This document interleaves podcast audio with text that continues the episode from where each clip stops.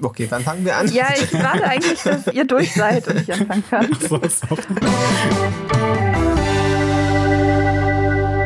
Willkommen zurück zu Panel Party. Heute machen wir wieder einen wichtigen Schritt im gesamten Prozess des Comics-Erstellens. Und zwar geht es heute um das Tuschen oder das Inking oder die Lines oder das Line Art oder wie auch immer. Meint ihr, Tuschen ist ein Begriff, der so den Leuten, die nicht unbedingt was mit Comics zu tun haben, geläufig ist? Ich habe immer das Gefühl, wenn ich sage, ähm, ja, ich bin jetzt gerade in der Tuschephase oder was auch immer oder ich habe das damit getuscht, bei so Normalo-Leuten, dass ich denen nochmal erklären muss, was das ist. Ja, das geht mir aber auch so. Ich glaube, Tusche ist super, das alte Wort. Ich glaube, die meisten Leute wissen überhaupt gar nicht, was es ist. Ja, und der Begriff ist ja auch wirklich sehr gedehnt worden. Ne? Also Tuschen mhm. heißt ja heute nicht mehr, dass man es wirklich mit Tusche machen muss. Ich glaube, deswegen sagt man auch in den meisten Fällen gar nicht mehr Tuschen, es sei denn, man macht es noch analog, oder? Also ich glaube, wir sind alle so ein bisschen auf diese englischen Begriffe rüber gewechselt, weil das offen lässt, womit man das halt macht. Ja. Also ich höre halt niemanden sagen, ja, ich äh, inke jetzt digital meinen Comic, sondern man sagt einfach nur, ich inke mhm. jetzt gerade. Also okay, das heißt so der Schritt von der Bleistift-Vorzeichnung oder auch Reinzeichnung beim Comic bis zu den fertig nachgezogenen schwarzen Linien. Wie würdet ihr das nennen? Ihr würdet das nicht Tuschen nennen. Nee, ich nenne es Line Art, also Outlines, Line Art, sowas in der Richtung. Ja, ich würde sagen, ich inke oder ich mache das Inking. Also ich denke auch Inken, Leinen, also wie schon Stefan meinte, auch vor allem die englischen Begriffe, die jetzt geläufiger sind. Aber ich glaube halt eben, das ist auch etwas, was immer noch in vielen Köpfen verankert ist, gerade bei Leuten, die anfangen, die das auch vielleicht gerade bei Vorbildern sehen, dass eben auch sehr viel Wert von vielen auch großen Zeichnern auf traditionelle Arbeiten gelegt wird. Aber dass natürlich auch durch die ganze ja, digitale Welt auch viel dazugekommen ist an Programmen, mit denen man extrem tolle äh, Linearts, einfach Strichzeichnungen erzielen kann. Also bei mir war das zum Beispiel auch so, dass ich ähm, am Anfang eigentlich dachte, es muss halt eben traditionell auf Papier erfolgen. Ich war zwar nie, habe ich, mich, hab ich mich nie warm gelaufen mit Tusche, also ein Tuschefass und mit Feder zu zeichnen, aber irgendwie war es schon für mich so was müsste auf Papier entstehen. Mm, ich weiß, jetzt äh, bin ich hier gerade auch wieder sehr stark im Manga-Bereich, aber ich kann mich auch erinnern, dass als wir so angefangen haben und die deutsche Manga-Szene noch sehr jung war, sehr viel drüber gefachsimpelt wurde, welche Materialien muss man zum Tuschen verwenden. Also das muss dann die perfekte Kombination aus dem richtigen Papier, mit der richtigen Feder, mit der richtigen Tusche sein und am besten wirklich die Produkte aus Japan, weil die Federn sich dann am besten verhalten und weil die Tusche am besten fließt. Und also gerade bei Tusche hätte ich anfangs auch nicht gedacht, wie unterschiedlich das sein kann. Also ich glaube zum Beispiel die Liter hat ja irgendwie sechs oder sieben verschiedene Tuschesorten und die eine ist dünnflüssig, Was, die andere echt? ist dickflüssig, die eine ist wasserfest, die andere nicht. Ja. Und Krass. Alles Mögliche. Und also ich habe tatsächlich auch am Anfang mich mit diesen, äh, wie heißen die, Hero Leo Leonard oder so, Federn, die man eigentlich in Deutschland so in jedem Künstlerbedarfsladen bekommt, den habe ich angefangen. Ich habe so die ersten Feder- und Tusche-Erfahrungen tatsächlich im Kunstunterricht gemacht. Ich meine, es war irgendwie in der sechsten Klasse oder so, dass unser Kunstlehrer dann gesagt hat, wir müssen so Feder und Tusche kaufen und dann mussten wir halt irgendwie so eine Tuschezeichnung von irgendeinem Künstler weiterzeichnen. Und am Anfang war das einfach so eine gnadenlose Kleckserei und Schmiererei und Sauerei. Mhm. Und bis hin zu wirklich diesen, man braucht jetzt diese japanischen Materialien und es wird alles so haarfein und perfekt und die Linie ist gestochen scharf und da blutet nichts aus und dann gibt es noch die Röhrchenfedern, da kann man noch dünner mit werden und so. ist dann doch irgendwie ein weiter Weg, das zu meistern. Bei mir war es dann auch so, dass ich bei den äh, Manga immer geguckt habe, wie das getuscht ist und zum Beispiel bei Clamp, so Magic Knight Ray Earth und so, habe ich immer gedacht, die Linien sehen so ausdrucksstark aus aus, das ist bestimmt mit Feder und Tusche gezeichnet, bis ich irgendwann in einem Artbook so ein Making-of gesehen habe und dann gesehen habe, nee, die machen das komplett mit Multilinern, also mit Feinlinern. Hm. Und dann auch erstmal wieder so ein bisschen vor den Kopf gestoßen war, dass ich dachte so, oh, okay, eine Weile habe ich irgendwie Multiliner verpönt und dann merkt man, da kann man auch eine ganze Menge mitmachen. Ja, auch bei den Multilinern würde ich sagen, ist das irgendwie so eine Journey vom ersten Stabilo-Feinliner, also auch mit den Stabilos angefangen dann gemerkt, hm, die sind irgendwie nicht wasserfest, die bluten irgendwie stark aus, die sind sehr dick, bis dann halt, ich glaube, so das erste, was man auch irgendwie in Deutschland findet, sind eigentlich diese Edding-Multiliner, die sind weit mhm. verbreitet. Und inzwischen, finde ich, mhm. gibt es aber auch immer mehr japanische Produkte wirklich in den ähm, Künstlerbedarfsläden. Ja, die Sachen von Tombow findet man jetzt ah, ganz stimmt, oft. ja, und auch heißt das Mikron? Neo Pico habe ich auch schon mehr. Ja, ja, Mhm. die auch. Und ich finde, das war ja früher schon so, dass man dann wirklich eher so bei japanischen Läden das Importieren holen musste. Das ist jetzt so ein bisschen die Historie, wie ich das erlebt habe, so wie ich mich mit dem Thema Tuschen beschäftigt habe. Äh, ich würde sagen, vielleicht so Ende der 2000er oder Mitte der 2000er fing das dann langsam an, dass die Leute auch digital geinkt haben. Also ich kann mich auch an so ein paar deutsche Mangas erinnern. Ich meine zum Beispiel Idol in der Daisuke von der Stella Brandner war, glaube ich, digital geinkt. Und ich glaube, in der Daisuke waren einige Sachen, die digital geinkt waren. Und das war aber noch so ein bisschen an der Grenze, wo man so gemerkt hat, das kommt irgendwie schon so ein bisschen an die Stilistik von analogem Inking ran, aber es gibt immer noch so Feinheiten, woran man erkennt, dass es digital ist. Irgendwie die Linienendungen so. Und ich glaube, es gab auch ziemlich lange die Überzeugung hier in Deutschland, dass in Japan machen die das ja alles analog. Und jetzt hier, die Deutschen fangen jetzt an, das digital zu machen und das sieht einfach nicht original aus. Das schickt sich nicht. Ja, ja. Und auch da war ich teilweise nicht vom Kopf gestoßen, aber überrascht, als ich gemerkt habe, wie viele japanische Manga auch digital gezeichnet sind. Äh, Das ist natürlich noch Stoff für eine andere Folge, aber wie krasse Hilfsmittel die benutzen, um halt wirklich mit 3D da so gerenderte Hintergründe mit reinzusetzen. Also die sind natürlich auch klug und effizient und versuchen Arbeit zu sparen. Und natürlich sind die auch sehr fleißig, aber wahrscheinlich ist das auch so ein Beispiel dafür, dass man das nicht immer so überhöhen sollte. Ja, was ich abschließend noch sagen würde, ich komme bei Tuschen immer schnell aufs Thema Manga, weil dadurch, dass bei Manga keine Koloration mehr folgt, stehen die Lines sehr im Fokus, ich. Also die Linie und der Linienausdruck ist da total wichtig. Und bei so amerikanischen und franco-belgischen Comics, also als ich so krass in Manga eingestiegen bin und man hat dann ja erstmal sowas, ach, Donald Duck, Mickey Mouse, ja alles blöd dagegen.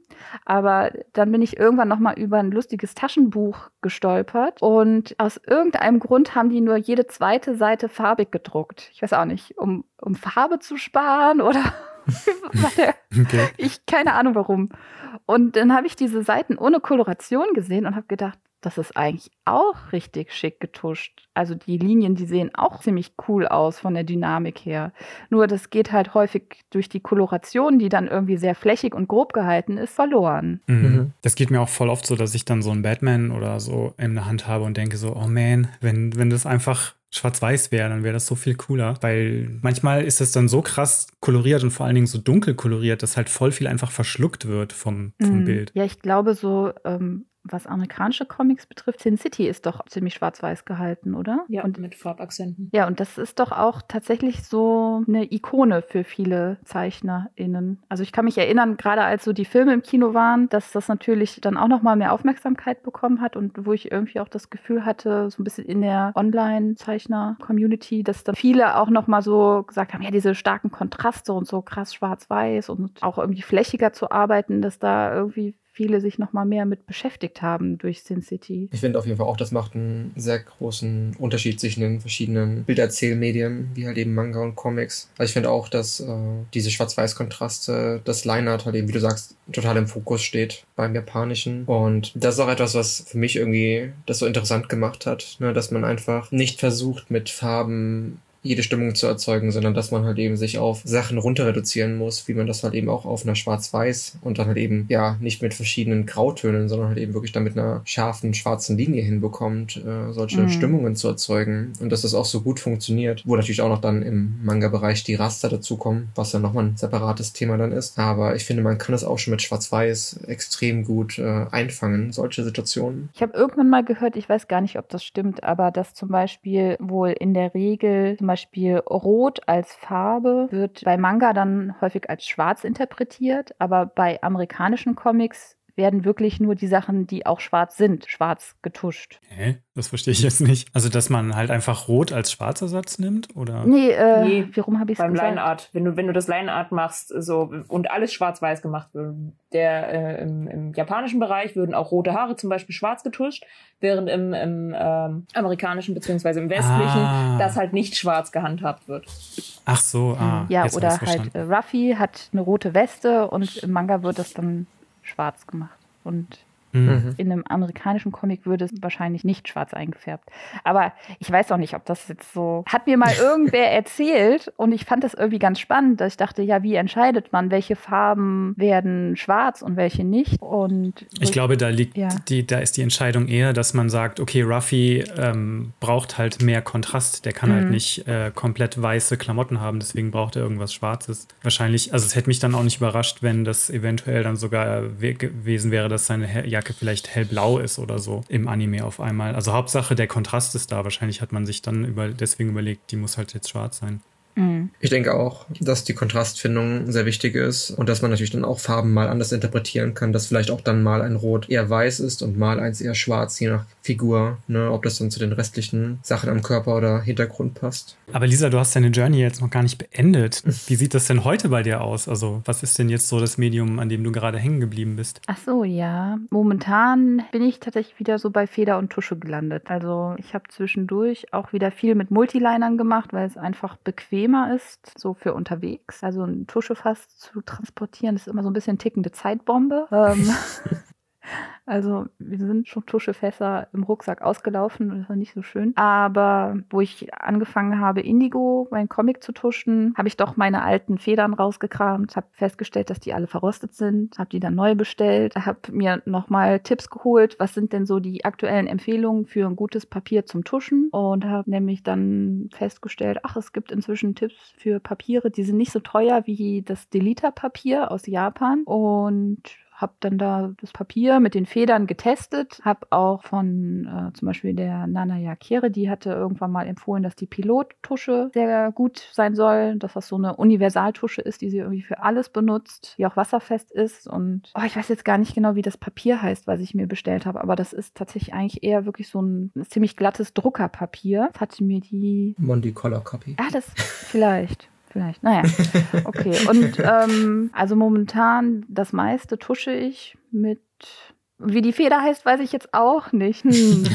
Aber es ist eine relativ elastische Feder. Also ähm, Röhrchenfeder benutze ich fast gar nicht, ähm, sondern halt eher so eine sehr weiche Feder, damit ich nicht so fest aufdrücken muss, um ein bisschen Varianz in die Linien zu kriegen. Weil ich weiß nicht, ich glaube, meine Handgelenke sind nicht so kräftig, dass ich mir das leisten könnte, immer sehr fest aufzudrücken, um mal so ein bisschen dickere Linien zu erzeugen. Ich glaube, dann würde meine Hand sehr schnell schlapp machen. Ja, und ähm, für Hintergründe Hintergründe und Details, wo ich dann doch irgendwie so ein bisschen mehr rumkritzle und vermeiden möchte, dass ich dann irgendwie doch mit der Feder irgendwie kleckse oder so, mache ich dann doch mit Multilinern. Die sind dann, glaube ich, so 0,1, 0,05 Millimeter. Also mhm. ich finde es immer wieder absurd, dass man dann irgendwie so Minenstärken hat von 0,05 und ich glaube, es gibt noch kleiner, ne? 0,03. 0,03. Ja. Genau, das ja. sind noch die kleinsten, die ich habe, ja.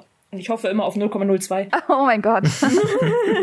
ja, also ich, ich mache so ein bisschen eine Mischung. Das meiste mache ich mit Feder und ein bisschen was mit Multilinern und ähm, für so dickere Sachen nehme ich dann vielleicht auch mal irgendwie ein Edding oder ein Filzer oder irgendwie so ein Brush-Pen. Mhm. Ja. Und wie ist das bei dir, Stefan? Als ich auch angefangen habe, Comics zeichnen zu wollen, dachte ich natürlich auch, ich muss das mit Tusche und Feder machen. Habe das dann auch eine Weile gemacht, aber auch zu einer Zeit, wo ich nie irgendwie was fertig gemacht habe oder geschweige denn mal veröffentlicht. Habe aber auch schnell gemerkt, dass das einfach nichts für mich ist, weil ich halt immer nur Sauerei damit mache. Also wirklich, ich weiß nicht, wie ich das hinkriege. Meine Hände sind sofort schwarz, ich habe alles immer verschmiert direkt. Ich bin ganz ganz ähm, bei dir. Zum Glück habe ich das fast noch nicht umgeschmissen. Oh, das habe ich schon. Äh, aber also ich mache immer mal wieder gerne was, also nicht mit Federn, aber mit, ähm, mit, also mit Linern und so. Und auch, ich habe einen Inktober lang mit ähm, Pinsel und Winsor Newton, dieser schwarzen Tinte, gezeichnet, die ich auch super gerne mochte, weil die super schnell trocken wird ähm, und hardcore wasserfest ist. Aber ich mache immer noch so viel Sauerei. Also ich habe so viele Inktober-Sachen dann noch nachbearbeiten müssen, weil die halt immer voll mit Schmierereien sind. Das ist einfach nicht mein Ding. Deswegen, ich mache das so manchmal so Einzelillustrationen dann nochmal analog, einfach weil ich dann doch auch Spaß habe, was analog zu machen. Aber ich würde jetzt nie hingehen und einen Comic nochmal analog inken. Deswegen bin ich ziemlich schnell zum Computer gewechselt. Also das erste, was ich mal veröffentlicht hatte, war dann vor zig Jahren dann dieser Wettbewerbsbeitrag für ein äh, Animex Ich weiß schon wieder nicht, wie das Ding hieß. Animax hatte irgendein, irgendein Sammelband, der dann immer rauskam. Manga-Mix. Manga-Mix. Mhm. Manga-Mix, genau. Das war dann das erste, was dann mal von mir so rausging und das war dann auch schon am Computer geinkt. Dann damals noch mit so einem äh, Tablet ohne Bildschirm. Und mit welchem Programm hast du das geinkt damals? Mit das muss dann schon Photoshop gewesen sein. Ja, einfach nur Photoshop. Ich habe eine Zeit lang wegen meiner Ausbildung Coral Paint benutzt. Also vielleicht lüge ich auch und es war dann Coral Paint. Aber ich glaube, ich habe ziemlich viel, also ziemlich schnell dann alles mit Photoshop gemacht. Ganz kurz, ja. Coral Paint, ist das nicht ein Vektorprogramm? Es gibt Ach, nee, Coral, Coral Draw. Draw ist das Vektorprogramm, okay. Genau, und Coral Paint. Das ist so ein Photoshop-Klon oder andersrum. Also ich weiß nicht, also so ein Bildbearbeitungsprogramm. Und hast du denn so, also dann fände ich es am Ende nochmal interessant, dass du die Programme vergleichst, was so die Linienführung betrifft mit Corel, Photoshop und eventuell anderen Programmen, von denen du uns jetzt noch erzählst. Also von damals, das weiß ich alles nicht mehr, das ist zu lange her, also gar keine Ahnung ähm, wie sich der Unterschied damals angefühlt hat. Heute, Geister zum Beispiel, habe ich in Procreate geinkt auf dem iPad und ich mag das iPad einfach tausendmal lieber oder beziehungsweise Procreate tausendmal lieber als Photoshop, weil du da so einen ähm, Straightener hast, was deine Linie angeht. Oder heißt das Straightener? Ich weiß nicht, also der der begradigt deine Linie so ein bisschen. Also wenn du halt so ein bisschen wackelst oder schlitterst, wie das halt so ist auf mhm. diesem Glasscreen, dann, dann korrigiert er das so ein bisschen. Photoshop hat das mittlerweile auch, aber irgendwie auf eine andere Art und Weise. Da ziehst du den Pinsel so hinter dir her mhm. und das macht mich wahnsinnig. Das ist total bescheuert. Ja, da heißt das auf Deutsch Glättung. Ah, genau, Glättung, ja. Ich habe einfach das Gefühl, dass ich im Procreate viel mehr Kontrolle dann darüber habe, über diese Glättung. Und deswegen ist das mittlerweile mein Go-To-Programm zum zum Comic-Inken geworden. Was halt teilweise auch nicht so geil ist, weil du so eine Layer-Begrenzung hast. Du kannst halt jetzt nicht, wie ich das in Photoshop zum Beispiel immer gemacht habe, da ist halt wirklich fast alles die ganze Zeit auf tausenden von Ebenen aufgespalten, damit ich halt alles wie ich das will, nochmal bearbeiten kann. Da muss man in Procreate so ein bisschen haushalten. Aber sonst mag ich das echt mittlerweile am allerliebsten. Aber ich habe Clip Studio Paint noch nie so richtig eine Chance gegeben. Deswegen könnte auch sein, dass ich das ziemlich liebe, weil ich höre immer, dass das total gut sein soll. Und das ist ja mittlerweile auch auf dem iPad. Ja, das ist so mein mhm. Ding. Hat hier jemand Erfahrung mit Clip Studio? Ja, ich leine aktuell mit Clip Studio. Ja, dann kannst du ja direkt weitermachen.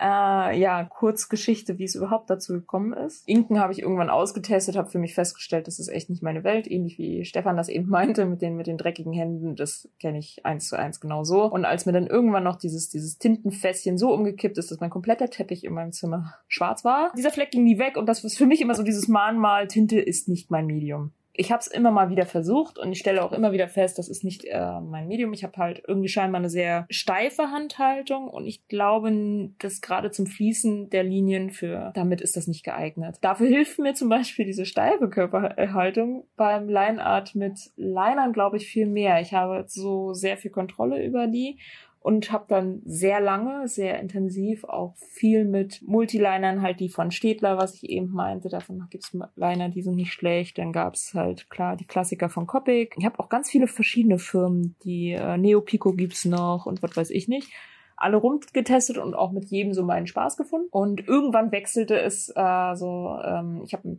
Tablet, auf dem ich direkt arbeiten kann. Und ich dachte, das ist vielleicht, so blöd das jetzt klingt, tatsächlich ein Kostenfaktor, weil du legst dir einmal dieses Programm zu, einmal das Dings, du hast einmal die großen Ausgaben, aber dafür halt dann nicht mehr für zig weitere Farben, dass du gezwungen bist, dann wirklich, wenn es dir ausgeht, sofort was zu kriegen, sondern kannst halt durchgängig dann weitermachen. Und das müsste man tatsächlich mal durchrechnen, wie viele ja. Stifte man sich kaufen kann für ein Tablet. Was wirklich günstiger ist. Aber alleine für den, für den Inktober, den ich äh, vor zwei mhm. Jahren gemacht habe, habe ich, glaube ich, sechs oder sieben Stifte verbraten. Oh. Also es war nicht wenig. Ja, und so ein Stift kostet 3,50 Euro.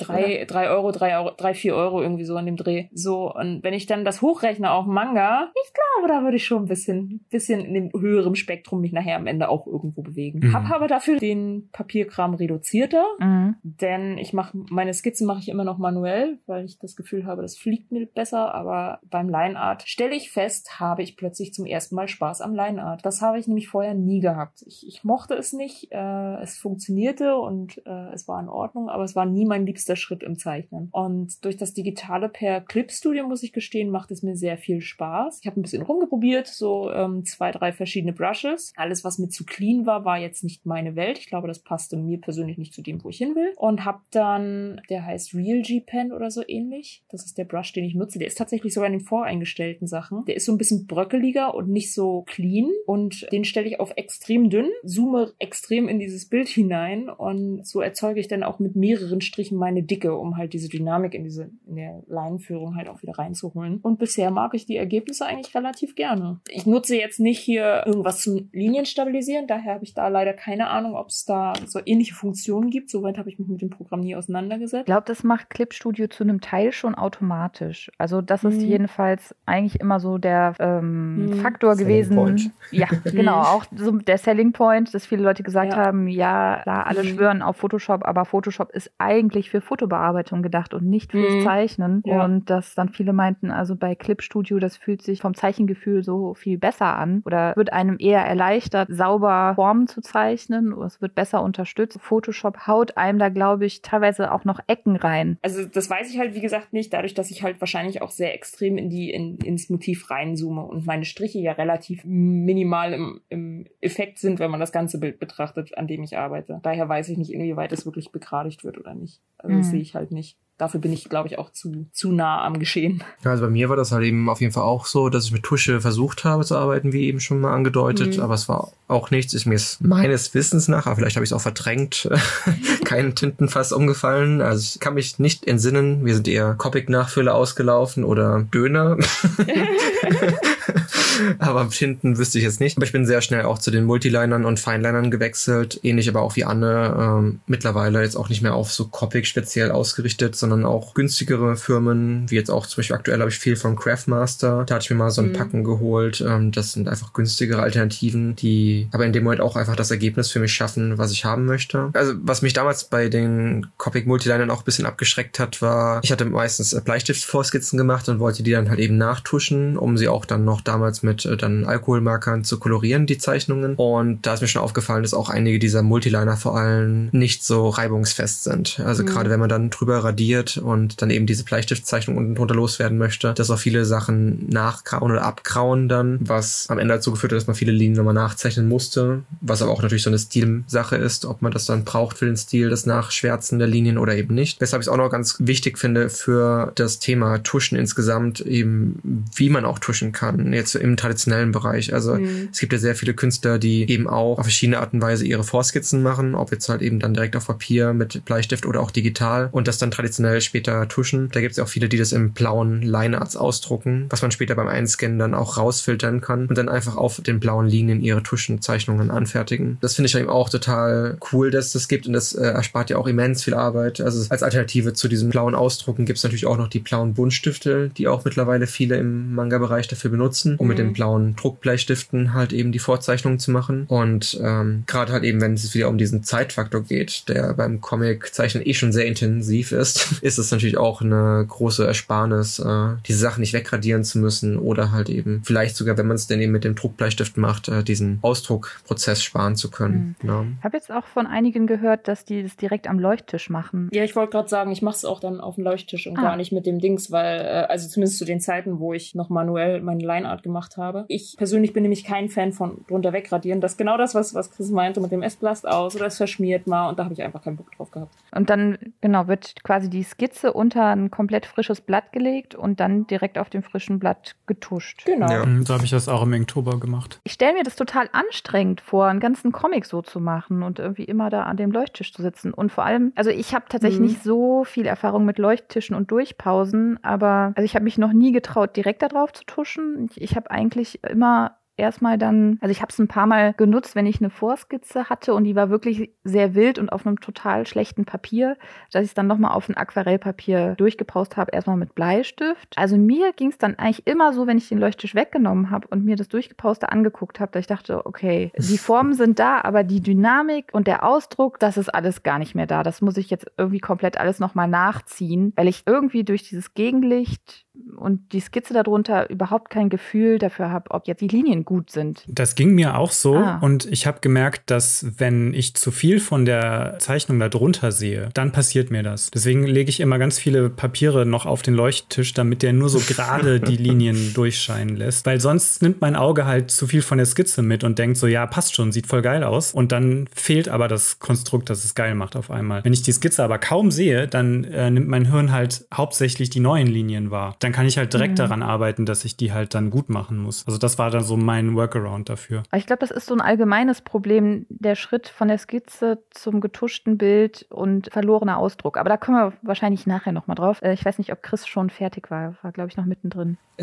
hm.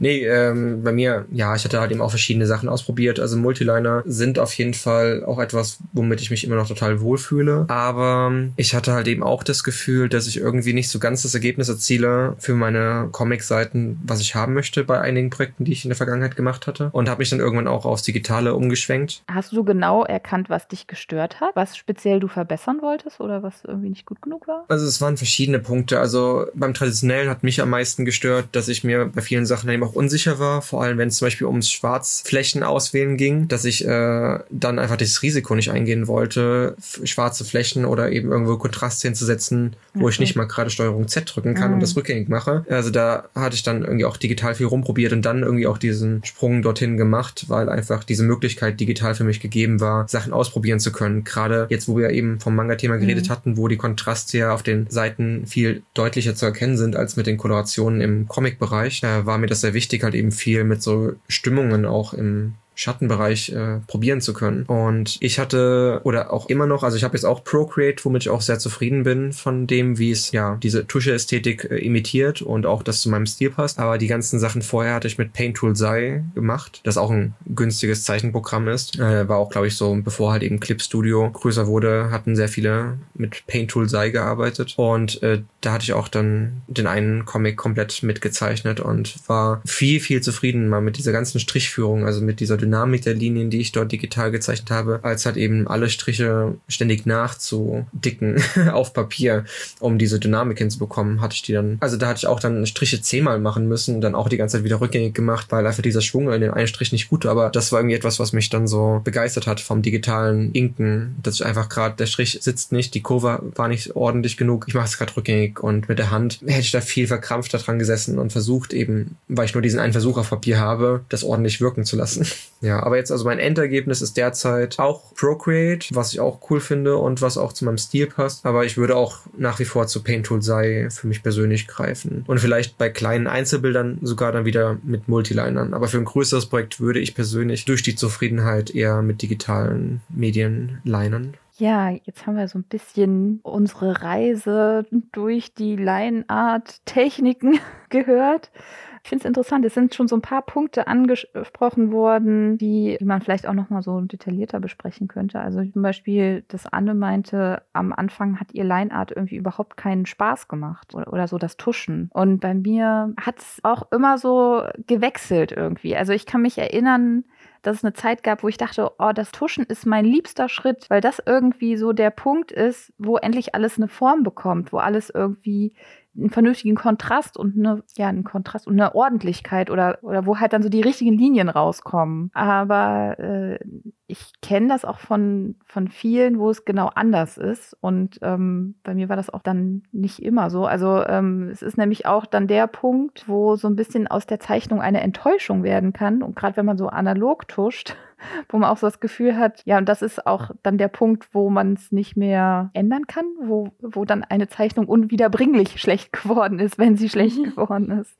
Eigentlich habt ihr das ja auch schon gesagt, wie ihr das gelöst habt, nämlich, dass ihr auf digital umgestiegen seid, weil das ja so den Druck nimmt, dass es perfekt sein muss. Also gerade so bei Tusche hat man ja wirklich immer das Gefühl, okay, sobald ich die Striche gesetzt habe, habe ich gar keine Chance mehr, das zu korrigieren. Wobei die Japaner haben ja anscheinend so ein krasses Deckweiß mit dem die irgendwie alles wieder weggemacht kriegen. Also ich weiß, ich nerde hier immer so ein bisschen rum über diese ganzen Mangaka-Arbeitstechniken, aber da war ich teilweise auch erstaunt, wenn man so Originalseiten sieht. Wobei ich muss sagen, ich habe auch mal Lucky Luke Originalseiten gesehen, da war das genauso. Ist man überrascht, wie viel Deckweiß auf diesen Seiten drauf ist. Also vor allem bei Manga, wenn die so Speedlines zeichnen, ist es, glaube ich, absolut üblich, dass sie die Lines einfach drüber ziehen. Also zum Beispiel, wenn die Lines an den Panelrand anstoßen, dann werden die die einfach gnadenlos bis über den Panelrand gezogen und am Ende mhm. werden die überstehende Linie mit Deckweiß weggemacht. Anscheinend geht das schneller, als ordentlich am Panelrand zu stoppen. Mhm, wahrscheinlich. Und ist wahrscheinlich auch so ein bisschen wieder diesem Feder- und Tusche-Ding geschuldet, dass man halt nicht diese Dynamik ähm, verlieren möchte. Mhm.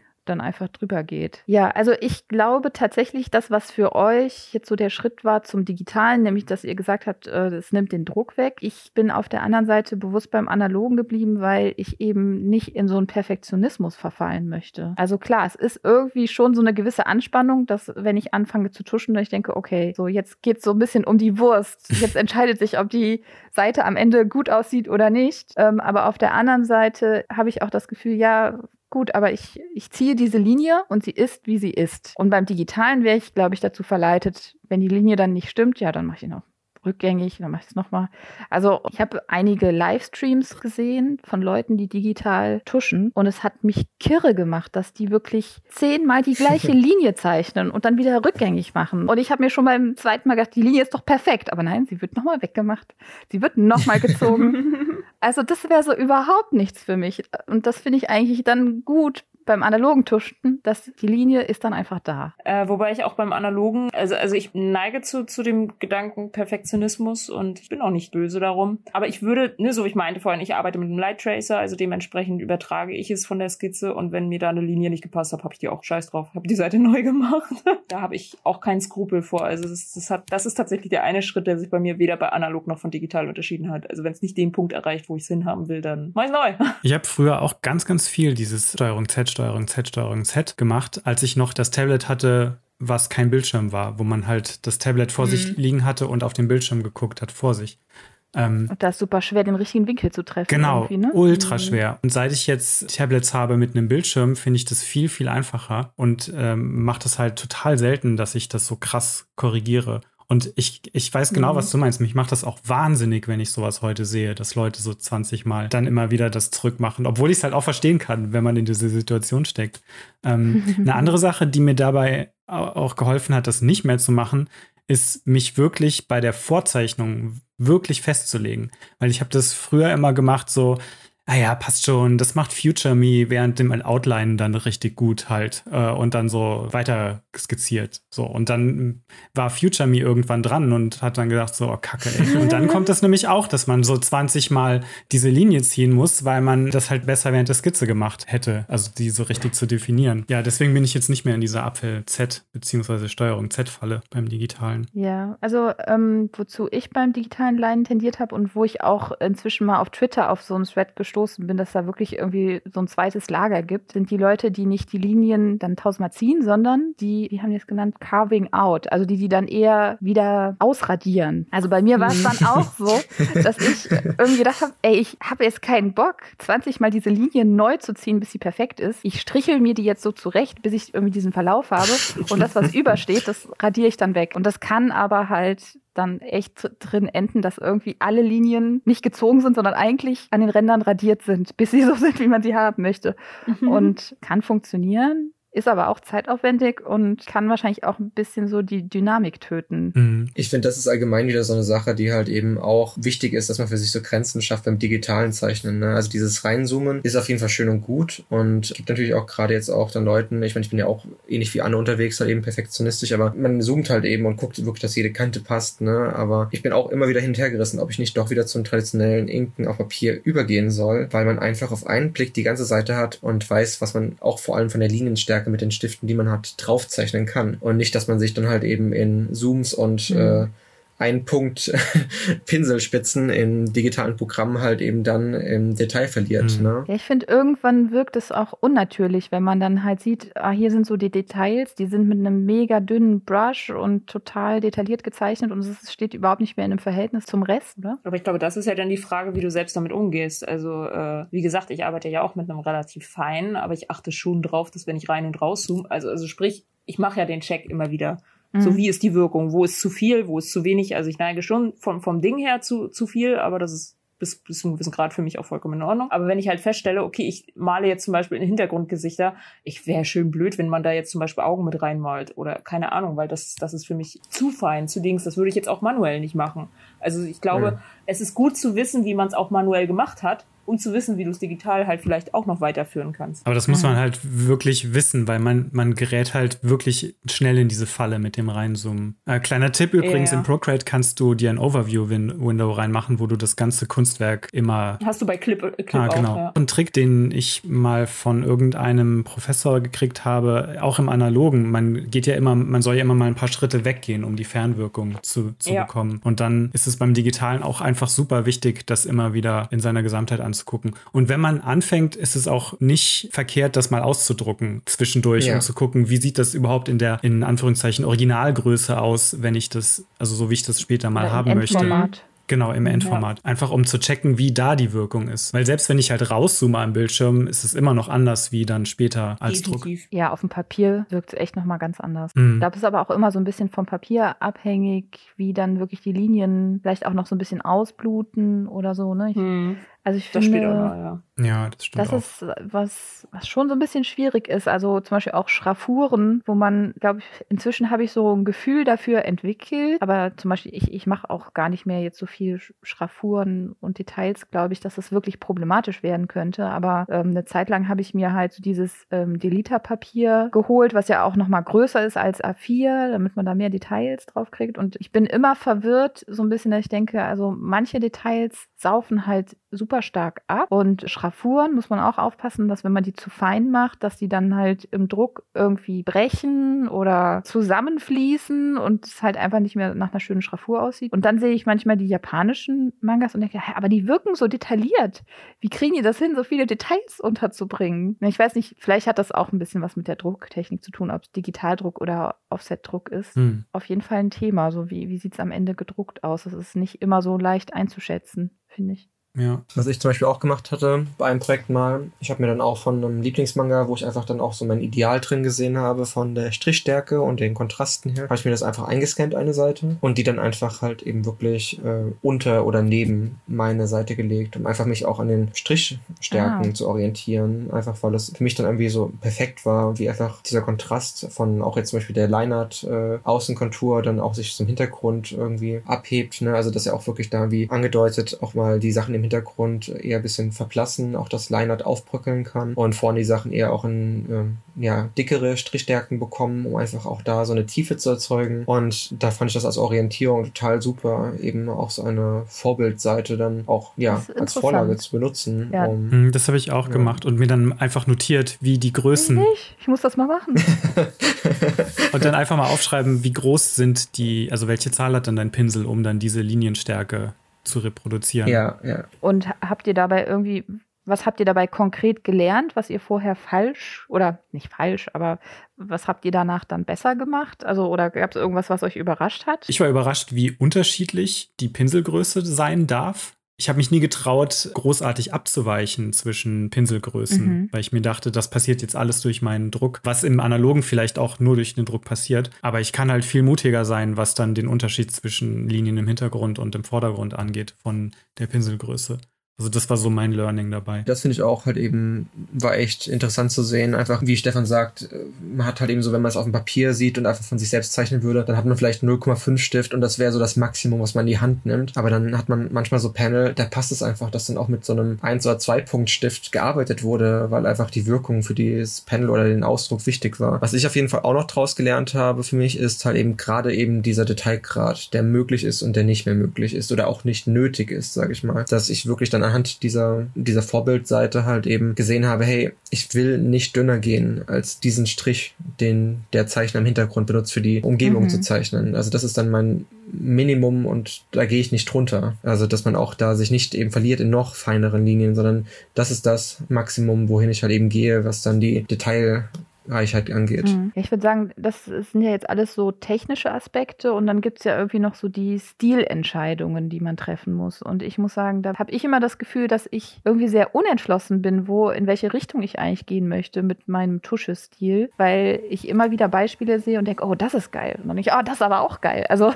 ähm, also mhm. ich kann mich total begeistern für halt so Shoujo-Stile, wo alles total fluffig, leicht, mal so ein bisschen gestrichelt gezeichnet ist. Also ich meine, das ist eigentlich auch das Schöne, dass wenn sich der Strich so ein bisschen der Stimmung der Szene anpasst und manchmal halt, ja, ich sag mal, in Comedy-Szenen ist dann irgendwie alles so ein bisschen cartooniger gezeichnet und die emotionalen Szenen, dann brechen die Linien vielleicht ein bisschen mehr oder zerfasern so ein bisschen mehr und bringen dann dadurch mehr Weichheit rein. Und dann sehe ich wieder, also wir hatten, glaube ich, auch schon mal über ähm, Takeshi Obata gesprochen und Death Note. Also als ich das gelesen habe, war ich so voll, boah, diese Art zu tuschen ist super geil, sowas möchte ich auch. Das ist irgendwie ja schon eher akkurat gezeichnet. Und dann war ich eine Zeit lang voll, ich dachte, oh, so wie Naruto gezeichnet ist. Alles so ein bisschen kantiger und gröber und das muss gar nicht so perfekt sein. Das ist auch voll cool und dann ähm, auch mit Schraffuren. Dann habe ich teilweise gesehen, ah, es gibt hier so Schraffurtechniken, die gehen so ein bisschen Richtung Holzschnitt, also ich würde sagen, so beim Japanischen, die ähm, Schraffuren sind ja immer sehr gerade gezeichnet, sehr geometrisch, ne? Doch eher sehr, sehr gerade. Und das fand ich auch immer schön. Und dann aber zum Beispiel, wenn man so klassische, klassischen Zeichenunterricht oder auch Aktzeichnen macht, finde ich, kommen immer die DozentInnen relativ schnell und sagen, du musst deine Schraffuren der Form anpassen. Und ja, das kenne ich auch. Das ist so überhaupt nicht Manga eigentlich, oder? Und das war was, wo ich immer relativ schnell denke, ah nee, das sieht irgendwie hässlich aus, wenn ich das mache. Also, wenn man das gut kann, oder ich glaube, es braucht einfach mehr Skill, die Schraffuren wirklich auch an eine Rundung anzupassen, dass die wirklich noch sauber laufen und nicht irgendwie, man sieht da schneller, wenn man unregelmäßig wird oder wenn man die Form nicht gut getroffen hat. Also das war dann sowas, wo ich gedacht habe, hm, das geht aus meiner Comfortzone raus. Ich, ich bleibe bei den geraden Schraffuren, beziehungsweise was ich dann halt sehr mochte, sind Schraffuren, ah, die eher so Patterns haben, wo die so ein bisschen kreuz und quer laufen, aber schon in der Regelmäßigkeit oder die halt bewusst gebrochen werden und einfach so in mehreren Reihen gezeichnet werden. Oder was ich dann auch eine Zeit lang irgendwie total cool fand, sind, ich weiß gar nicht, wie man es beschreiben soll, wirklich nur so vereinzelte kleine Punkte und winzige Striche, die irgendwie so ein bisschen ja, Textur geben, weil man so das Gefühl hat, ach, das sind, ist jetzt wie so eine Lederoberfläche, die so ein paar Macken hat oder ein, ein Stoff, der so ein bisschen rau ist, dass da irgendwie so ein paar Fasern abstehen.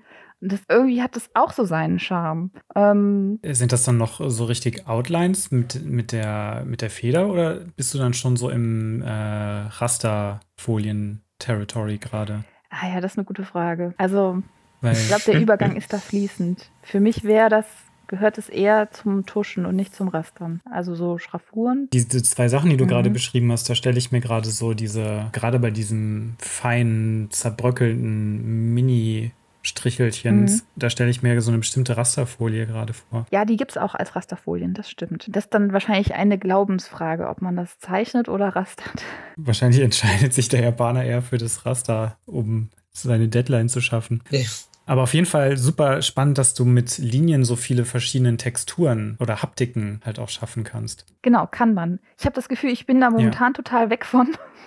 Also manchmal hat man ja auch so diese Entwicklung, dass man irgendwie, man lernt was und man hat das Gefühl, oh, okay, das nehme ich jetzt in mein Repertoire auf. Und dann irgendwie mit den Jahren legt man die Dinge aber auch wieder ab. Und dann, weiß ich nicht, habe ich das manchmal so, dass ich denke, ah, ich könnte eigentlich viel mehr machen. Aber irgendwie habe ich mich wieder so reduziert, dass ich es nicht mache. Mehr oder weniger mhm. bewusst. Auf jeden Fall, ich denke mal, jetzt bin ich ja gerade bei Indigo eher an so einem Shoujo-haften Ding dran, wobei ich halt auch schon irgendwie eine gewisse Festigkeit bewahren möchte, weil es auch Action-Szenen gibt. Und auch da ist mir so ein bisschen wichtig, vom Line-Art her soll eher leicht und fluffig wirken, aber gleichzeitig auch geerdet. Also es soll jetzt nicht so komplett aufpoliert und perfekt wirken. Und da bin ich wahrscheinlich auch noch nicht so an meinem Ultimum angelangt, aber tatsächlich mache ich hier bei dem Projekt eher weniger Schraffuren, weil die Textur kommt dann tatsächlich eher im Nachhinein durch die ganzen Aquarelle und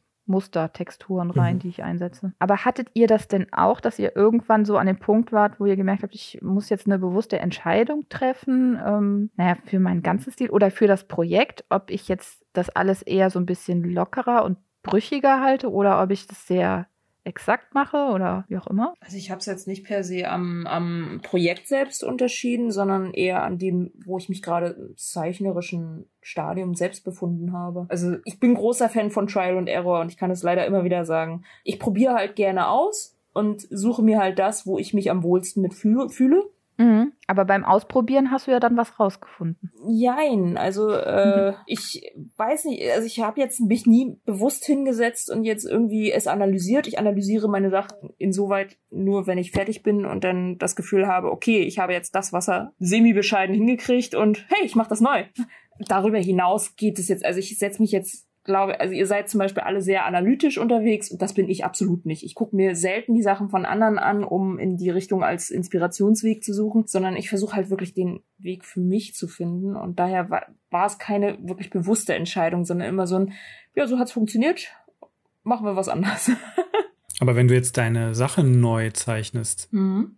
dann machst du das einfach so und denkst nicht drüber nach, warum du die alte nicht mochtest?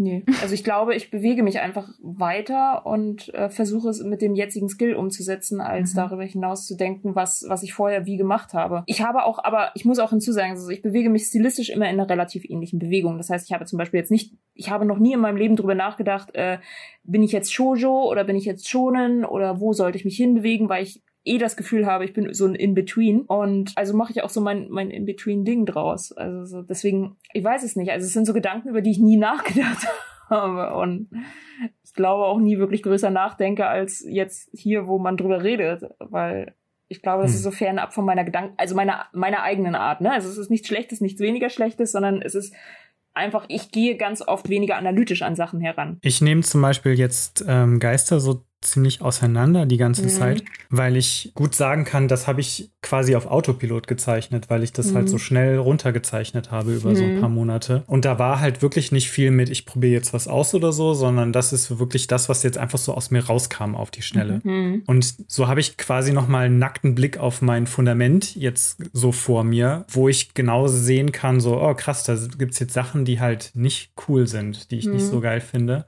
mhm. die ich mir jetzt für die Zukunft dann Sachen überlegen kann, wie ich das halt das nächste Mal besser machen kann. Mhm. Also bevor wir den Podcast gestartet haben, haben wir so ein bisschen über offene Linien und steife, geschlossene Linien gesprochen. Also das ist auch so ein Manko bei mir, dass ich zu viele geschlossene Linien beziehungsweise geschlossene Formen durch Linien in meinem Comic-Stil habe. Und das ist eigentlich was, was ich ja gar nicht so richtig mag. Ich feiere ja viele Manga dafür, dass die so offen sind. Und das ist was, was ich mir jetzt als Ziel setze, das für mein nächstes Projekt dann so mit reinzunehmen. Hm. Ja, das ist was, wo ja. ich tatsächlich viel gerätselt habe oder ich weiß nicht, wo ich immer das Gefühl hatte, ich komme nicht so richtig dahinter. An welcher Stelle sollten die Linien offen bleiben und wo nicht? Also ich glaube, was ich gelernt habe, man tendiert als Anfänger dazu, wenn man merkt, ach, die Linien, die sind nicht immer so perfekt geschlossen und das ist gut. Und dann tendiert man am Anfang dazu, das Einfachste ist natürlich, da wo Linien aufeinandertreffen, einfach nicht bis zum Ende zu zeichnen und das offen zu lassen. Und das sieht aber schlampig aus irgendwie. und irgendwie muss die Linie an der richtigen Stelle geöffnet bleiben, damit man sieht, es ist Absicht. Absicht und nicht nur Schlampigkeit. Aber auf der anderen Seite mhm. hat man bei so japanischen Manga das Gefühl, dass es doch irgendwie auf natürlichem Wege passiert. Also ich habe halt häufig auch gedacht, vielleicht auch weil ich Linkshänderin bin, obwohl ich auch immer gesagt habe, was soll denn beim Zeichnen das für einen Unterschied machen, ob man Links- oder Rechtshänder ist. Das ist ja im Vergleich zum Schreiben hat man ja gar keine vorgesehene Richtung. Also beziehungsweise man muss ja in mhm. alle Richtungen mhm. zeichnen, egal ob man Links- oder Rechtshänder ist. Ähm, genau, ich habe mich dann immer gefragt, oder vielleicht kommt es auch so ein bisschen, wenn man sich mit Kalligrafie beschäftigt, geht es ja auch sehr viel darum, in welchen Momenten erhöht man den Druck und wo hat man dann bewusst eine breitere Linie und wo hat man eine dünnere Linie. Und genau, da habe ich mich halt gefragt, muss ich das jetzt durch den Druck machen oder passiert das eigentlich automatisch durch den Winkel, in dem ich zeichne? Also es ist ja bei Federn teilweise auch so, dass je nachdem, in welchem Winkel, Winkel die Feder aufsitzt, macht die ja automatisch auch schon so ein bisschen breitere oder dünnere Linien. Ist für mich immer noch ein bisschen Mysterium, ehrlich gesagt. Also. Aber das ist ja schon mal ein guter Anhaltspunkt. Durch diese Linienführung ergibt sich ja automatisch so eine, so eine Dicke der Linie. Und wenn man so, das so weiterführt, da wo die halt dünner wird, da existiert dann auch irgendwann der Bereich, wo ich sie vielleicht komplett aussetzen kann, ohne dass es falsch wirkt. Mhm. Ja, also ich weiß nicht, ähm, ich sage mal ganz konkret, habe ich mich gefragt, wenn ich jetzt irgendwie einen Arm oder ein Bein zeichne, ja, ähm, gibt es ja immer schon so diesen Verlauf äh, zum breitesten Punkt, sag ich mal, des Beins und dann wieder zu einem sehr schmalen Punkt, wie zum Beispiel beim Knöchel. Und würde ich jetzt halt dann versuchen, den breitesten Punkt der Linie auch an der breitesten Stelle des Beins zu zeichnen? Oder steuere ich da genau dagegen und ähm, betone eher die schmalen Stellen und die breite Stelle an der Wade ist vielleicht ein guter Punkt, um die Linie zu brechen, um da eine Lücke zu lassen. Ich denke auch etwas in der Art, das muss man jetzt nicht für den Stil komplett definieren, mhm. sondern es hängt ja auch von der Illustration oder der, dem Panel dann im Comic ab, finde ich. Also ich finde es auf jeden Fall gut, an Stellen, die zum Beispiel in einem Schatten entgegenlaufen. Also wenn zum Beispiel jetzt etwas, also eine Figur hat einen Rock an und dann finde ich es halt eben nicht schlecht, wenn die Linie nach oben dunkler zuläuft und dicker wird, wo dann der Rock mhm. einfach anfängt, weil das einfach irgendwie auch schon so eine Art von Schattendarstellung ist, dass die Linie dort dicker wird. Ja, oder klassischerweise unterm Kinn, so am Hals. Mhm. Mhm. Genau, oder halt eben dann auch dort noch äh, so eine kleine Schwarzfläche hinzugefügt oder eine Art von Schraffur. Aber ich denke, das sind auch solche Sachen. Also da gibt's ja auch wieder, auch wenn man das wieder mit Vorbildern vergleicht, äh, aus dem Japanischen jetzt oder auch aus dem Amerikanischen, da gibt's ja auch manchmal Sachen, die haben ja gar keine festen Regelungen oder manche dann hat einfach jede Linie fast die gleiche Stärke und trotzdem entsteht eine Art von Dynamik durch das Zusammenspiel von allem. Während dann andere, wie jetzt hat eben auch schon von dir eben gesagt, der Death Note Zeichner, der dann sehr krass auch die Linien ausdefiniert, ne, dass da wirklich auch sehr viel Schwung in jeden Linien ist und auch Detailgrad teilweise. Mir ist noch gerade was eingefallen, weil du gerade äh, das Beispiel mit der Linie am Bein, das ist mir aufgefallen, es ist auch super schwierig, Linien zu unterbrechen, die halt komplett alleine eine Form beschreiben. Und wenn ich jetzt an Obata denke, was ich zum Beispiel bei seinen Haaren voll geil finde, die äh, äußere, also die Linie der Silhouette, die ist meistens, glaube ich, nie so richtig durchbrochen, aber so das Volumen der Haare, die Textur der Haare, da findest du ganz, ganz viele unterbrochene Linien. Aber die Unterbrechung darf auch nicht random sein, ne? Da frage ich mich auch, ob der viel mit Deckweiß genau, arbeitet, weil es nämlich quasi da auch wieder so eine Art White Space entsteht, der eine eigene mhm. Form beschreibt, oder? Ja, es ist immer genug von der Linie Linie da, sodass dein Gehirn die übergreifende Form erkennen mhm. kann. Also das, das ist so ein Punkt. Es muss genug Linieninformationen geben, um die Form zu beschreiben. Und das andere ist, dass aber wenn zu wenig Linien da sind, also wie zum Beispiel bei so einem Bein oder so, wenn die da unterbrochen ist, glaube ich, sieht das dann einfach seltsam aus. Das ist super schwierig, das jetzt nur so über das Sprechen zu machen. Ich habe das Gefühl, eigentlich müssten wir alle jetzt so vor 20 Manga sitzen und dann überall da die ganze Zeit mit dem Finger drauf zeigen. Ja, ich habe aber auch Stile im Kopf zum Beispiel. Da ist eigentlich kein einziger Bereich der Figur oder der, des Gegenstandes durchlaufend. Also es gibt manche Stile, die leben einfach von unterbrochenen Linien. Also das ist schon ein Stilemittel bei denen, dass die Linien alle aufbrechen. Auch wenn die später koloriert werden, auch vielleicht mit einer fluffigen Koloration. Mhm. Aber es gibt ja da auch, finde ich, gar keine richtigen Regelungen. Das hängt ja super vom Stil mhm. ab, ob du jetzt halt eben alles. Ja, doch, die Regel ist, dass es in sich stimmig sein muss. Das ist die Regel. Ja, aber das ist ja dann die Stilsache wieder, ne? Das ist ja wirklich äh, der Grund, also wo wir schon drüber geredet hatten, also die Stilfindung, definiert ja am Ende auch, wie solche Comicseiten dann auch im Line-Art-Bereich aussehen. Das ist ja eher das aufeinander aufbauend am Ende. Aber vor allem finde ich auch halt eben, was auch interessant ist, äh, obwohl man einen Stil gefunden haben kann, kann der sich halt eben nochmal durch dieses Volumen, was man auch vielleicht anhand von Comicseiten schafft, dann ändern, weil man dann merkt, oh, das ist jetzt nicht nur ein schönes Bild, was ich gerade zeichne, sondern ich will jetzt halt eben ganze Dynamiken, Szenen erklären. Und dann merkt man halt eben auch, dass vielleicht auch dort andere Mittel noch für den eigenen Stil besser angebracht sind, was man später dann wieder auf die Einzelillustration übernehmen könnte. Ich meine, da gibt es natürlich die verschiedensten Arten und Weisen, überhaupt seinen Stil zu finden, aber ich finde auch durch das Pensum, was man schafft, äh, findet man ja noch mehr Möglichkeiten, auch aus seinen vorherigen Grundsätzen auszubrechen, weil man denkt, hey, ich will jetzt gerade einfach, dass hier, wie du sagst, eine, eine Linienunterbrechung stattfindet. Ne? Und dann wird es auf einmal zum Stilmittel, weil man denkt, hey, das sieht allgemein in meinem Stil gut aus, wenn ich in solchen Bereichen öfters Linien unterbreche. Mhm. Ah, ich kann mir auch vorstellen, dass wenn man irgendwie viele Comicseiten zeichnet und dann kommt man mal zu Szenen, die irgendwie halt mehr Action haben, mehr Dynamik haben oder mehr Emotionen haben, dass man sich dann auch eher mal denkt, okay, ich habe jetzt meine Charaktere schon zigmal, hundertmal akkurat gezeichnet. Die Leute wissen inzwischen, wie die aussehen.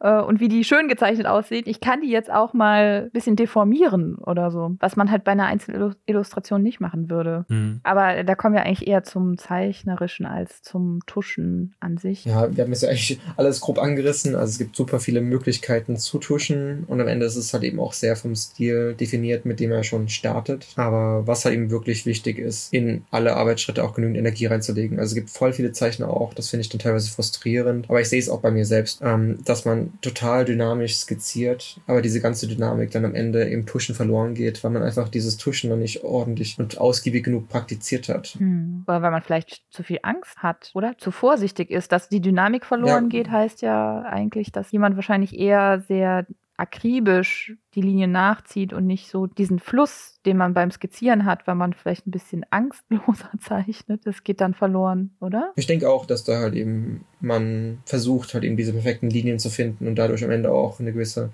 Steifheit entsteht. Ne? Mhm. Und es ist aber auch immer gemein, weil ich das Gefühl habe, eine Skizze hat was, was man auch teilweise nie wieder einfangen kann in einer Reinzeichnung. Wisst ihr, mhm. was ich meine? Ja. Weil das weil unser Gehirn einfach da so die Lücken füllt und das dem Ganzen dann einfach Informationen gibt, die das noch besser und noch ästhetischer machen. Das ist ja auch was, was Obata sich so ein bisschen zunutze macht, so diese, dieses Lückenfüllen, zum Beispiel bei der Haartextur, dass er da so Stellen auslässt, was uns die Möglichkeit gibt, halt den Rest von unserem Hirn auffüllen zu lassen, was das Ganze dann irgendwie nochmal besser aussehen lässt. Ja, oder manche Comics sind dann halt in so einem skizzenhaften Stil gezeichnet. Also wir waren jetzt sehr viel bei so klassischem Manga, da würde ich dann halt halt wirklich an die Manga denken, wo ähm, eher so dünne gestrichelte Linien gemacht werden.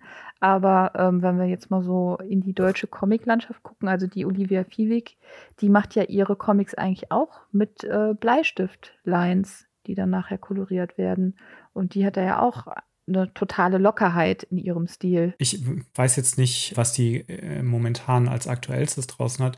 Ich glaube, das letzte waren diese Zombie-Geschichten, die ich gelesen habe. Ich finde schon, also klar benutzt die Bleistift, aber besonders skizzenhaft finde ich das jetzt nicht. Das ist eigentlich schon auch alles sehr definiert. Ja, ah, finde ich interessant. Das ist nämlich äh, eine Diskussion, die, die ich auch schon mal mit jemandem hatte. Also, weil das individuelle Empfindung, Empfinden, was schon als skizzenhaft gilt und was nicht, sehr weit auseinandergehen kann, beziehungsweise die Relation, wenn man das irgendwie miteinander vergleicht. Das haben wir also, ja selbst bei uns in der Gruppe. Also, was sind meine Rough Skizzen, was sind eure Rough Skizzen? Und, äh, ja. ne? Also, das gleiche Prinzip halt. Mhm. Ah, keine Ahnung. Ich finde, also allein schon der Unterschied, ob man es mit Bleistift, also sich wirklich dafür entscheidet, es mit Bleistift zu zeichnen oder mit Tusche oder einem Multiliner oder digital nachzuziehen, ist auf jeden Fall schon ein Unterschied. Also Und ja, schon. Ich finde, für mich ist, sobald eine Linie die Form definiert, ist es keine Skizze mehr. Also ah. so, solange es mehrere Linien gibt, die sich der Form annähern, dann ist es noch eine Skizze für mich. Weil es gibt ja auch Leute, die wirklich schon relativ nicht akkurat skizzieren, aber ja genau, die eigentlich mit einer Linie schon dann das gesagt haben, was sie sagen wollten in ihrer Skizze und es dann mhm. auch so ja, lassen. Dann sind sie ja auch schon fertig. Und dann ist es für dich keine Skizze, sondern schon eine, eine Zeichnung, oder? Ja, dann ist es für mich schon eine Zeichnung. Also, weil ich wüsste dann auch nicht, warum die Person dann äh, sagen würde, ich muss da jetzt nochmal drüber zeichnen. Also mal abgesehen davon, dass ich da kaum Leute kenne, außer diesen verrückten Koreaner, den man die ganze Zeit im Internet sieht, der einfach auf 500 Prozent einfach mit Brushpadden da die krassesten Sachen illustriert. Das stimmt. Ah, okay, also für dich ist äh, skizzenhaft, es müssen mehrere Linien zu sehen sein. Also, dass man noch sieht, es wurde nach der Linie gesucht. Genau, also dass mehrere Linien versuchen, eine Form zu definieren und nicht nur eine, eine einzige. Mhm. Aber so, ich, ich weiß nicht, ich suche jetzt nicht nach mehreren Linien. Also ich nee, nee, man sucht die eine Linie. Also klar, du suchst die eine Linie für deine Reinzeichnung. Auch deine Skizzen, die sind zwar sehr definiert, mhm. aber trotzdem sieht man da halt mehrere Striche immer, ah, okay. die versuchen, eine Form zu finden. Jetzt geht es um Skizzen auf einmal. nee, nee, ich, ich, glaube auch, dass wir zu sehr ausweiten. Also ich glaube, es ist vielleicht, wie, wie, äh, wie wir anfangs schon mal meinten, dass vielleicht auch jeder so sein, sein, den Aspekt von Skizze irgendwie anders definiert. Deswegen vielleicht ist meine Vorstellung gerade deswegen auch eine andere als jetzt die von dir, weswegen ich glaube ich auch jetzt anders gedacht habe ich denke, das ist auch wieder so eine Sache, wie weit man auch ist mit, der, mit dem eigenen Stil und vor allem auch je nachdem, was für ein Projekt man zeichnet, ob man auch die Figuren schon einfach so aus dem Kopf direkt so draufknallen kann. Ich meine, ich kenne auch Künstlerinnen, die halt eben da wirklich ähm, die ja gröbsten Vorzeichnungen nehmen, um direkt dort drauf dann auch ihre detaillierten, fertigen Seiten zu zeichnen, während andere halt eben auch ich eingeschlossen dann eher auch eine sehr detaillierte und komplett vorgebende Vorskizze braucht, um danach inken zu können. Also ich meine, es gibt natürlich Sachen auch an meinem Stil, ich weiß, wie die aussehen. Ich muss jetzt nicht jede Pupille ausdefinieren in der Skizze oder jedes Ohrläppchen. Aber es gibt ja eben Sachen, da fühle ich mich auch wohler, wenn das in meiner Vorskizze vorhanden ist, damit ich beim Tuschen am Ende nicht mehr so äh, viel nachdenken muss. Das war ja auch, glaube ich, das, was äh, Stefan schon meinte, ne? dass man ja manchmal einfach dann so viel als Vorlage schon hat und dann überlegen muss, was man nimmt. Und andere Sachen sind sehr einfach und man weiß, wie das Endergebnis aussieht. Also das, was man auch reinsteckt an Zeit in die Vorarbeit, ist auch das am Ende, was beim Tuschen rauskommt. Ne? Ich meine, meine ersten Manga-Comic-Seiten, die sind auch auf dem gleichen Papier entstanden wie die Skizze und dann ging es halt eben mit dem Radieren los und dann habe ich halt eben manchmal ein Panel schon fertig getuscht, während das andere noch nicht mal fertig skizziert war. Das gibt's natürlich auch, ne? aber da muss man immer gucken, welcher Arbeitsschritt für einen noch am besten ist, äh, ob man eben auch eine Skizze komplett vorbereitet oder halt eben Stück für Stück sich äh, vorantastet. Aber es ist auf jeden Fall interessant, äh, welche Vielfalt Tuschen hat und welche, also dass es halt eben auch in allen bilderzählerischen Medien funktioniert. Also dass man mit den gleichen Medien arbeiten kann, äh, ob jetzt digital oder mit äh, Tusche und Feder auf Papier. Das ist halt eben nicht definiert, ob es jetzt ein Manga ist oder ein Comic oder ein Daily Strip, der in einer Zeitung abgedruckt ist, sondern man kann halt eben Tuschen auf alle Erzählmedien und am Ende auch auf einzelne Bilder übertragen. Ja, ich glaube, dann kommen wir so langsam zum Ende, oder? Also wir haben auf jeden Fall gesehen, es gibt eine große Bandbreite an Techniken und Stilen beim Tuschen. Doch irgendwie ein weitläufiges Thema. Es ist sehr schwierig, das ohne visuelle Unterstützung zu besprechen. Was meint ihr, wie viel Prozent wichtig ist das Tuschen für die Optik eines Comics? Sehr wichtig. Weil ich bei der Einleitung noch gesagt habe, das ist vielleicht der wichtigste Schritt bei den Comiczeichnungen. Aber ich glaube, das habe ich beim Storyboard auch schon gesagt. Ne? ja, ich überlege auch gerade, Ja, okay, es, ist- es ist so viele Aspekte sind immer Alles so wichtig. wichtig. Also ich finde vor allem einfach, wenn man ein Buch in die Hand nimmt und wenn man halt eben auch nach gewissen Sachen sucht. Aber ich finde, das ist natürlich, der Kontrast ist mit am Ende auch halt eben der Stilistik insgesamt auch dann durch die Tuscheübertragung schon ein wichtiger Grund, warum man auch etwas noch weiter unter die Lupe nimmt als Leser, als äh, potenzieller Käufer. Finde ich, ist halt eben diese Kontraste auf den Seiten und auch überhaupt die Stilistik das Wichtigste dann im Tusche, weil das das Endprodukt darstellt. Ja. Das ist vielleicht gut, jetzt aus der Perspektive der LeserInnen drauf zu gucken, weil das Line-Art und das Character-Design sind wahrscheinlich die ersten zwei Dinge, die man als LeserInnen so wirklich wahrnimmt und auch bewertet. Also so Sachen wie Storytelling oder Komposition oder so, das sind alles so Sachen, die nicht aktiv mitgenommen und bewertet werden, wenn man nicht gerade der Hardcore-Konnoisseur ist. Aber sind natürlich auch super wichtig, aber die sind so, die machen den Comic für die meisten LeserInnen so unterschwellig dann gut. Wisst ihr, was ich meine? Und die Outlines sind dann mehr so der Zaunpfahl. Ja, am Ja. Ende ist es der erste Eindruck halt auch, was du siehst. Also du, du nimmst ein Buch in die Hand, klar, der allererste ist natürlich das Cover, aber wenn du das aufschlägst und reinschaust, das ist noch bevor du dich mit der Geschichte auseinandersetzt, siehst du ja unbewusst schon, wie ist es gemacht. Also so. Also ich würde auch sagen, so bei klassischem Manga und bei Schwarz-Weiß-Comics ist das Tuschen extrem wichtig für den finalen Eindruck eines Comics. Für, ja. Ich habe das Gefühl, dadurch, dass jetzt halt auch so in unserer Szene es immer mehr Webcomics in Farbe gibt und generell auch mehr Comics in Farbe, weil irgendwie so das Drucken erschwinglicher geworden ist, dass die Wichtigkeit dadurch so ein bisschen zurückgeht und Koloration immer wichtiger wird. Ja, das würde ich tatsächlich auch fast so unterschreiben. Wenn es nachher gedruckt ist, ist es mir meistens egal, aber im Internet glaube ich schon, dass gerade wenn du es als Webcomic siehst, dass, dass wahrscheinlich der Farbaspekt eine große Rolle spielen würde. Also ich glaube, mit einer guten Koloration kann man ganz gut über schlechte Lines hinwegtäuschen heutzutage. Aber auch gleichzeitig das, was Stefan schon meinte, ne? Gleichzeitig kann halt eben die Koloration auch von dem eigentlich geilen Line-Art ablenken, wenn die Koloration dann eher zu flach draufgeknallt ist. Ja. Oh ja, eine schlechte Mhm. Koloration kann viel kaputt machen.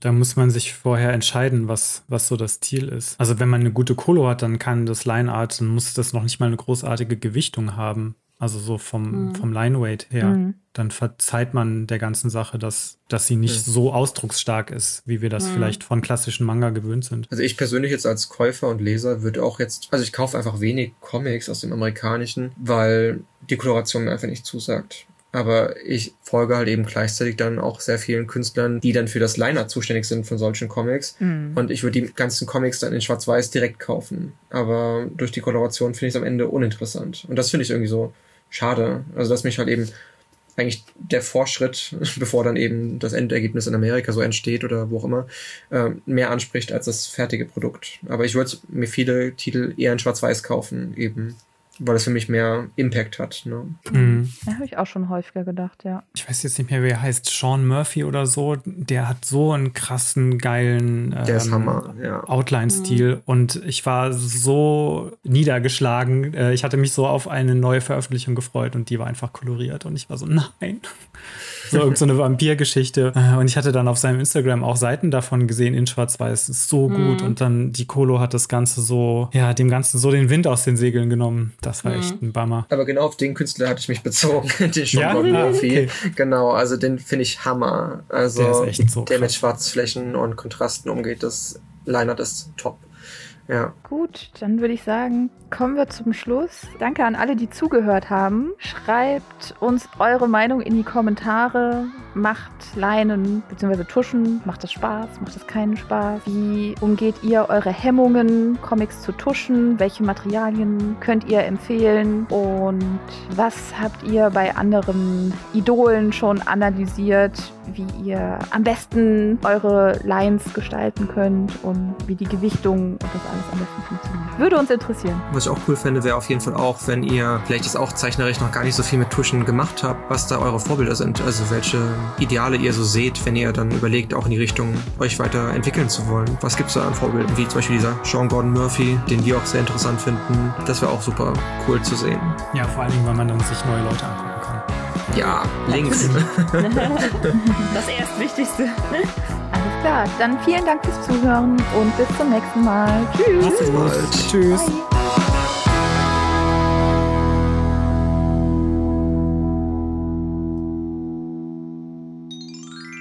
Du musst mit einer Anekdote unser Thema einleiten. Was habt ihr eigentlich heute gegessen? Ich Spaghetti, aber das tut eigentlich überhaupt nichts zum Thema. Vielleicht Tintenfischringe?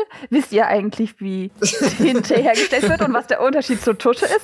Ah, Tusche. Jetzt sind wir beim Thema. Das ist doch perfekt. Stefan ist für die schlechten Anekdoten zuständig. Hey! Wir klatschen und dürfen uns äh, nicht loben. Denk dran. Warum dürfen wir das nicht? Nur weil Chris das gesagt hat. Ich finde die doof. Kindergarten falsch ablegen. Nein! Gut gemacht, gut gemacht. Ah. Aha, aha.